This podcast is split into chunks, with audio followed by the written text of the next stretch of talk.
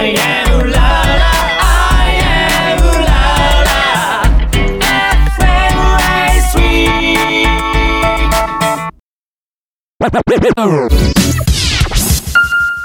Red Red Red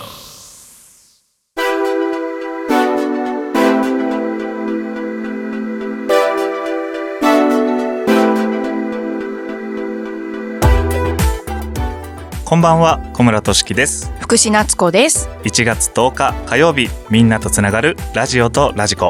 この番組はジャンルに関係なく万物の一点のものにスポットを当て掘り下げていく情報バラエティ番組ですアイウララ FM そして FM ラジオ川越の2曲より今週も同日放送でお届けいたします。はい。ということで新年迎えますけどはい。うさぎ年もう10日ね経ちましたけどもねけれども。改めて明けましておめでとうございますとうごということでざいます。はい、はい。で私事なんですが、うん。えー先月ですね、はいえー間もなくレースありますよっていう報告させていただいてましたけども、ままああのレース個人的にはすごく、えー結果も、えータイムもね全体ベスト出したりとか、えーなんとかフォーミュラチャンピオンの面目を保ってたんですけども、へー素晴らしい。まあ、チーム的にはあのちょっとねマシントラブル出たりとか、はいはい。なんか修復したりなんだったりっていうので順位的にはすごく残念なあそう結果と終わなんですか。っちゃったので。ね。まあ、まはい。あ個人的にチームとしても評価していただいたので、はい。まあ僕は個人的に満足。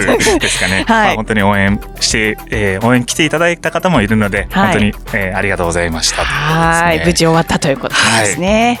はい、えー今週のスポットライトのコーナーではレーシングカートに迫ります。後半は週担当パーソナリティによるオリジナルコーナーをお届け。第2週の今夜はあの日あの時をお送りいたします。人生においてあの日に戻れるならやり直したいこと。あの時こんなことを知っていたらはたまた自分がもしあの人になれたらなどなど自由に妄想仮想を繰り広げていくコーナーです。それでは30分間最後までお付き合いください。みんなとつながるラジオとラジコ。1月のパワープレイナンバーリンネフューチャリング鏡音リン鏡音レンでレベラトゥナイト。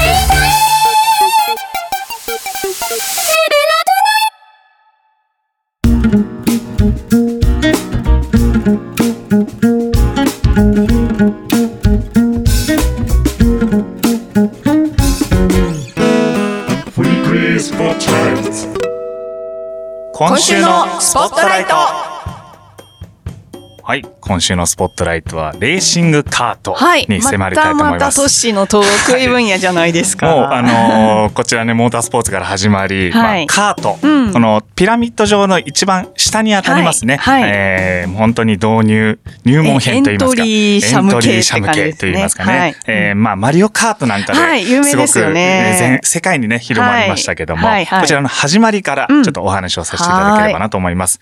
まずですね始まりがまあ、F1 世界選手権、はい。まあ、モータースポーツの頂点を極めてる、えーカテゴリーですけども、こちらが1950年から始まったんですが、はい。そちら6年後の1956年に、えーアメリカの自動車エンジニアアート・インゲルス氏がレースカー製造業者のカーチス・クラフトに、えー 従事している時。噛み噛みな感じですけど。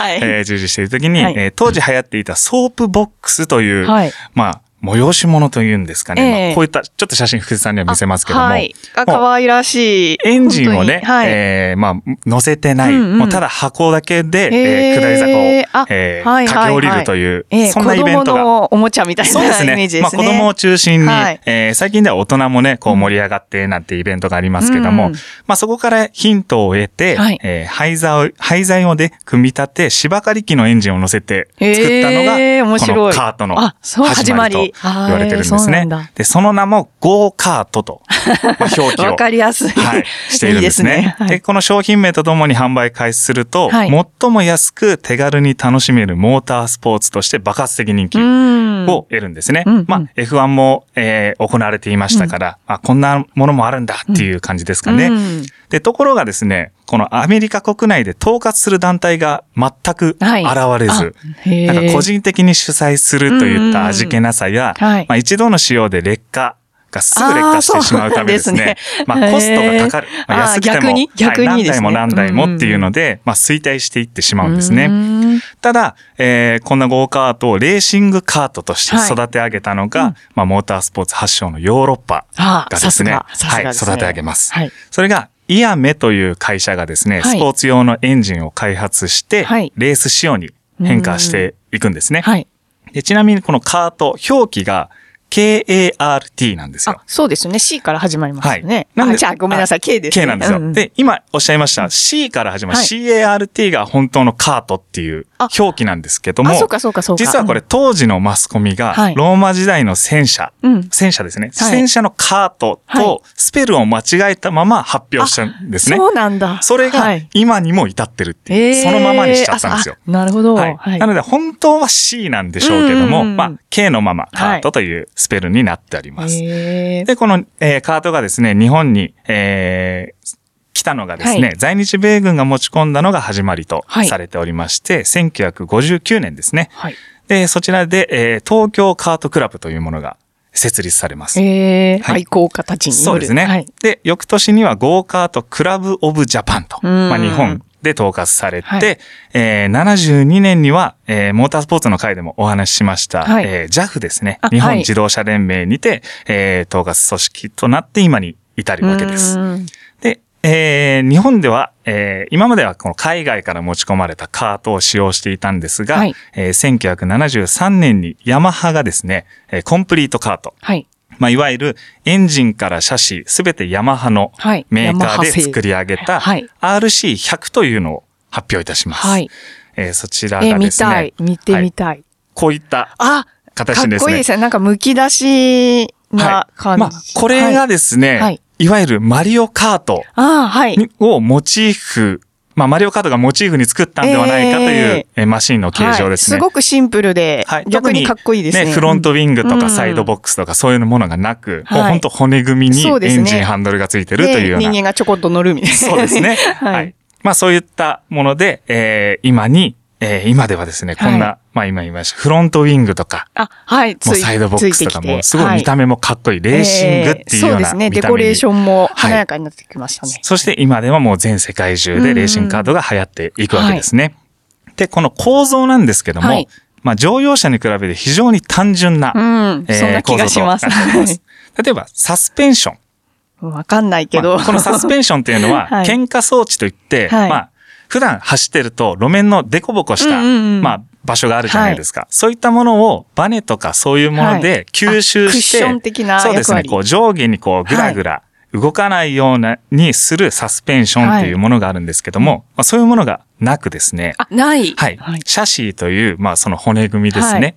はいまあ、それとタイヤだけでグリップを経て走行してると。えーでむちゃくちゃ揺れるってことですか？逆に。そうですね。もちろん。んデコボコしたとこ走れば、こう跳ね上がってしまうとか、縁石に乗った本当にマリオら、みたいな そうですね。ボコボコしてしまう。えー、まあそういった、えーものだったり、えーブレーキはですね、えー一般車でやると、まあすべてのタイヤ4本ですね、はいそちらにディスクがついておりまして、ブレーキがかかるんですけども、こちらカートは、えーリアタイヤ側、後ろですね。あ、後ろのみ。後ろ側にはいつだけしかついてないんですよ。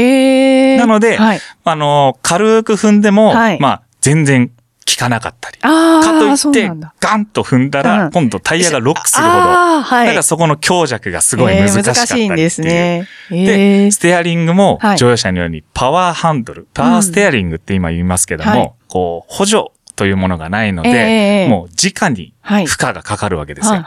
で、ハンドリングも50度ぐらいですかね。もうほほぼほぼ半分。もうはい90度も回すことができないぐらいの操作性なんですなんですけどい。も、えそれで、えーあの急カーブを曲がってったりとか、まあもちろんブレーキでちょっと浮かせてとかっていうような、結構テクニック必要なんですね。テクニックがめちゃくちゃ必要なんですへねー。まあ、というような、こういう構造、本当に単純な構造で、ああいう百何十キロっていう視線も低い中でね、えー戦ってるかなり、わけです。かなり危険な感じ、匂いがしますけど。で、ざっと歴史と構造をお話ししましたけども、はい。後半ではですね、その題材で描描かれた漫画とか、大会が行われているサーキットとかを今楽しみ一度ですね。ははいい、お話しさせていただきたいと思います。はーい。ということで、えー今月の1曲目ですね。今井翼で Never Ever。お聴きいただきましたのは今井翼で Never Ever でした。はい。さあ、第2週目担当パーソナリティの小村俊樹と福士夏子がお送りしております。ラジオとラジコ。今週のスポットライトはレーシングカートです。ということで、前半は、えー、まあ、構造、はい。歴史、お話ししましたけども、はい。まず、えー簡単にその車体の料金とか、ええちょっとお話しできなかったので、簡単に、はい。はいえーお話ししますと、ぜひぜひシャシー、シャシーのみ、まあフレームというんですけど、ボディだけで30万ほど。うん。で高いのか安いのかちょっとわからないけど。まあ、エンジンとかで、はいえーもうつきますと、まあ大体50万ほどっていうような。全部で？そうですね。えー料金なんですけど、まあ、なるほど。モータースポーツというカテゴリーでくくりますと、はい非常に安価で、あ、そうなんですね。はい。やっぱりフォーミュラーとか、その、全日本クラスとかだと、やっぱり百何十万とか、もう一千万超えするようなものも出てくるので、はい結構入門編としてはうん入りやすいのかなと。50万だと、まあ、とは言っても、はい、いいんですけどもね。あ そうですね。はい。えー続いてですね、このレーシングの世界を描いた漫画があるのはご存知でしょうか、し、ええ福井さん漫画はあの、超有名な、今流行ってる漫画とかは、はい、はなかなか自分で開拓っていうのはあうんまりされない。そうですね。なんだろう、全然予想もつかないですけど。まあ、例えば車だってイニシャル D とかああいうところはあると思うんですけども。タイトルだけは知っているけど。はいまあ、このレーシングそのものっていうようなくくり、まあ、他にもあるかもしれないですけども、はこちらはですね、曽田正人さんという方が描か、描きました、カペタという漫画があるんですけども。ごぞ存じ上げておりません。申し訳ございません。こちら2003年の3月号から2013年4月号まで月刊少年マガジンにて連載されたはい漫画なんですけども、こちらはですね、えー、不死家庭で育ったカペタ。はい。カペタって名カ前ペタっていう名前？なんですけども、あはい。えーある日ですね、父が捨てられていた材料を使って、はい。手製のレーシングカートを作り、カペタに与えたところから始まるという。目覚めるわけですか？本当に入門から、はい。まあよくね、もう本当に始まりとしてはもう伝説的レーシング、ん。レーシングドライバーとか、もうこいつは速いみたいなうん導入あるんですけど、はい。本当にやったことないところから始まるのがこのカペタという漫画なんですけども、はいで、単行本は全32巻。あ、結構ありますね。はい。。で、エンジンの乗っていないカートに乗り込み、下り坂をかけるという、う交通法に触れる 荒れた練習風景から始まるんですけども、えー楽しそうですまあ、けど。これもですね、はいあの、まあ、歴史で話しました廃材を集めて作って、えーなんかね、はいその、ソープボックスを、えーヒント得たっていうはいところもちょっと入ってるのかなっていうのはありますけども、まあ、やっぱり交通法的なちょっと、ん？って思うような ところから始まるので、漫画というイメージでのスタートだったんですけども、はい。ええ。まあ、後々、えー見ていきますと、うん。本当にサクセスストーリーもあり、うん。えー挫折するポイントとか、スポンサーを獲得する,、ための苦悩とかね、えーもう本当にリアルな感じですね。そうなんですよ。レーシングドライバーに、とはっていうようあな、ーそうなまあ、本当にこう、はいインタビューをして書き上げていったっていうような、えーすごく凝ったはい漫画となっております。うんうんまあ、ぜひね、ちょっとあの、さらっと、カカペタの何でしたっカペタというけカペタ。カペタという漫画タイトルです。なるほど。それはい主人公もカペタ。カペタというですね。はい。メモっておきます。そういう漫画でございます。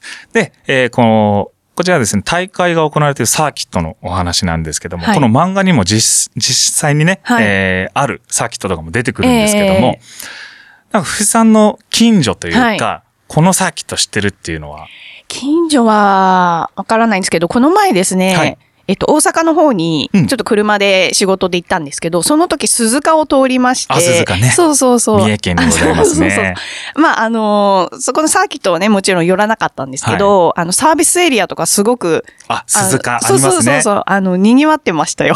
そうですね。はいそういう有名なとこだと、うんまあサービスエリア、高速もそうですけども、やっぱり、あの CM しかり、こう見たことあるぐらいあるんですけども、まあそれぐらいじゃないですか、正直。うんうんまあそれなので、ちょっと関東圏だけでもね、はい。お話できればなと思うんですけどあも、そうまずあの、全国的に JAF が公認してい。るカートコース、まあこれちょっと全国の話なんですけども、まあ北は北海道南幌町にあります南幌リバリバーサイドカートランドっていうところ。はい。で、南はですね、福岡県筑紫野市にあるうん A1 サーキットと、まあ、全国26カ所あるんですね。26箇所。はい。はい。で、非公認ではあるんですけども、はいまあ、地方選手権とか、うんまあ、サーキット独自のレースを開催しているサーキットなど含めると、その数81カ所も、あ、結構あるんですね。そうなんですよ、存在していると。まあ、レンタ、レンタルカートとかも全て含めるんですけどもね。はいはいで、えーまあ、関東近郊ですと、まあ、僕がよく通っている茨城県の下妻市にある筑波サーキットだったり、はえー板子市にある板子モータースポーツパークっていうところもありますし、まあ、どうでしょう、栃木県だと、まあ、先日僕がレースいたしました、茂木町にありますモビリティリゾート茂木とか、はい。柏倉にあるフェスティカサーキット栃木へ、群馬県では春名モータースポーツランドとか、はい。やっぱり土地がたくさんある場所がそうですね。有まあ、利ですかね。言ってしまえばちょっと広めというか、山の中とか、あやっぱり騒音がね、どうしてもあ、そうか。あるので。まあ、国際的なサーキットになると本当に、あの、最寄り駅から30分以上とか、やっぱちょっと離れるんですけども人里離、れた的なところただただカート場とかになると、結構高速インター近くとかございますのはでい、こちらもね、ちょっとレーシングカート、サーキット場とか、はい。あま調べてみるとね。まあ単純にサーキット場とかで調べてもですね、はい本当にたくさんありますので、はい。近所でね、レース大会とか、うん。えースケジュール見て、うん。ちょっと見に行ってほしいなと思います。うんで、えーまあ、やったことない人っていうのも、まあ、レンタルカートもありますけども、ええまあ、ぜひね、でこのレーシングカートを体験していただきたいとどの、思いまして。どのぐらいの金額でどのぐらいの時間でできるんですか？場所場所によるんですけども、うんうん。こう、時間で貸し出す。うん。いわゆる、もしくは、こう、周回数で貸し出すっていうところもあるんですけど、はい。おすすめは周回数ですね。何週いくらってやつそうですね。。例えば3週から5週でいくらっていうのあるんですけど、はい。時間だとどうしてもこう、初心者の方が乗られると、ええ。1週に結構な時間を要してしまって、そうですよね。もう全然乗れなかったとはい。かあるので、周回数だったら遅くてもね、その周回は乗れるので、うん。まあそういったところをちょっとお勧めしたいなっていうところもありますし、はい。えっ、と、まあツイッターなど見てますと、うん。こういうイベントやってますよとか、うん。まあ先日僕がカートのレースで一緒にお世話になりました、ケイタコさんっていう、はい。まあツイッターで調べれば出ると思いますけども、まあその、そちらの方もね、イベントよくやっておりますので、うん。まあそういったところとかぜひね、あの、はい。気軽にメッセージを送っええ。て参加していただければなと思います。乗り方講習とかあるんですか？ありますあります。もちろん。ああるんだ。まあ、初心者でも、まあ、上級者の方でも誰でも参加可能なので、はいぜひね、そういったところで、えええー楽しそう。すごい興味ありはい、ますレーシングね。カートの世界に ぜはいひ足を踏み入れてはいかがでしょうか。いうかということで、えー今週、今週のスポットライトはレーシングカートでした。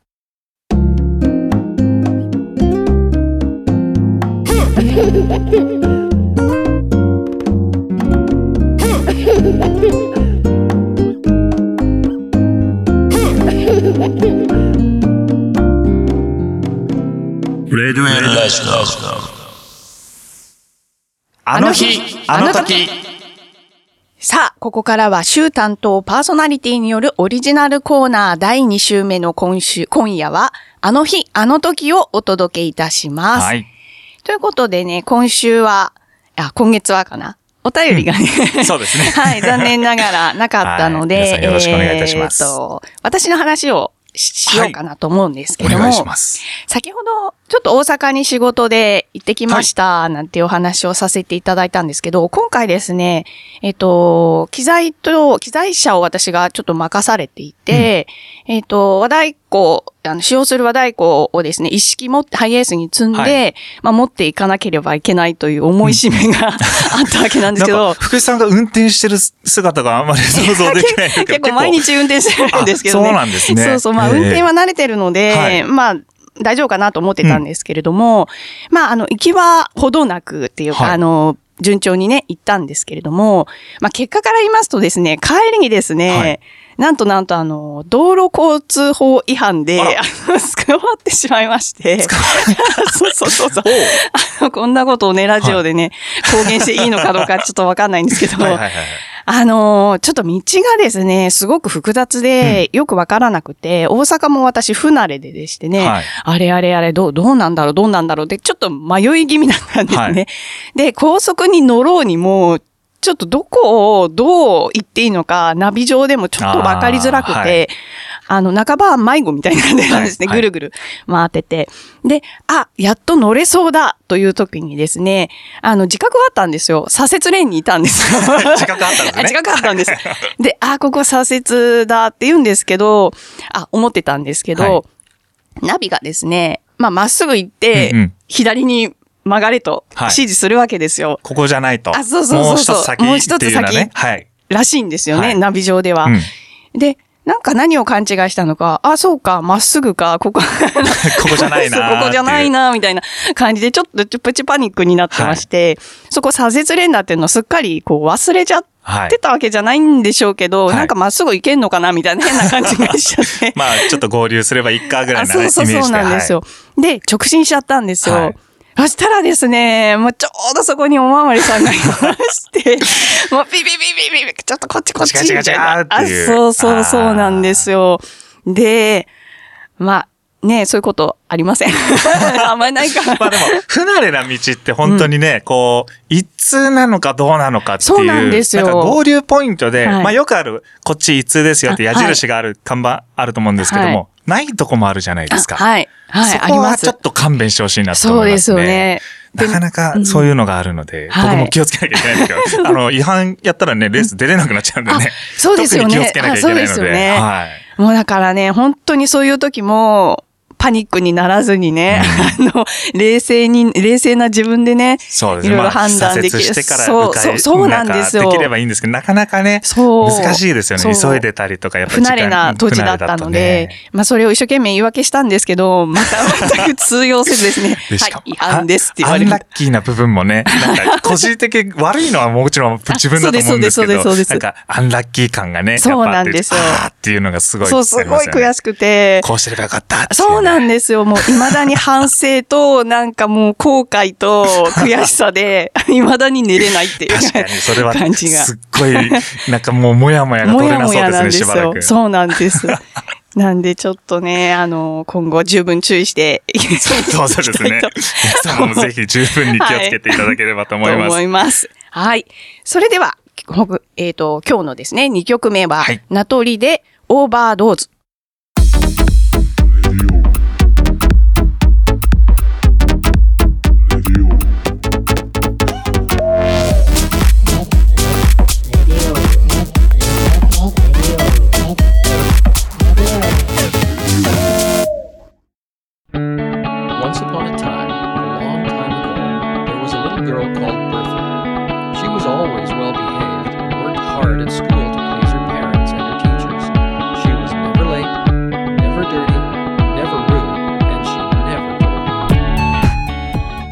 イうらら FM、そして FM ラジオ川越の2曲より、今週も同日放送でお届けしてまいりました、ラジオとラジコ。